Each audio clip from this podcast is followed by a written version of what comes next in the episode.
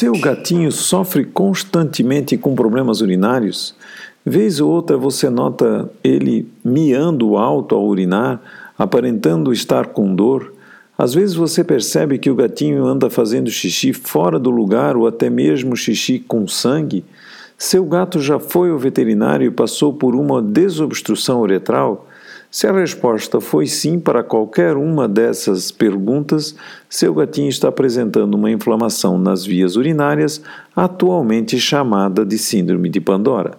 Você sabia que o estilo de vida do seu gato, mais fatores estressantes diversos, podem estar diretamente ligados a esse tipo de quadro? Sim, o desconhecimento sobre o manejo adequado da espécie e, consequentemente, o estresse podem estar gerando todos os sinais urinários que acabamos de falar.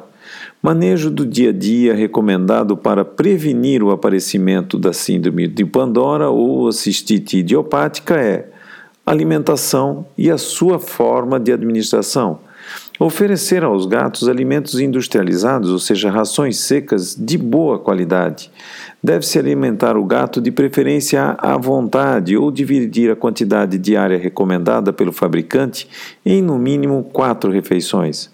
Alguns produtos disponíveis no mercado são muito palatáveis e, portanto, deve-se sempre respeitar a quantidade diária de alimento recomendada na embalagem, para evitar que o gato coma demais e torne-se obeso. O alimento úmido em lata deve ser oferecido diariamente, pois, além de promover o aumento de volume urinário, diminui a concentração de cristais na urina. No entanto, qualquer mudança na forma de alimentação e na qualidade do alimento deve ser realizada gradualmente. É importante lembrar que as mudanças repentinas podem causar estresse adicional. Estudiosos em medicina felina citam constantemente que o manejo inadequado do felino, mais o estilo de vida atual de um número razoável de gatos domiciliados, podem ser os desencadeadores de uma espécie de doenças atuais nos gatos. Saber reconhecer a espécie felina como ela é e implementar mudanças para minimizar o aparecimento de doenças é fundamental para que nossos gatos permaneçam saudáveis e tenham uma boa qualidade de vida.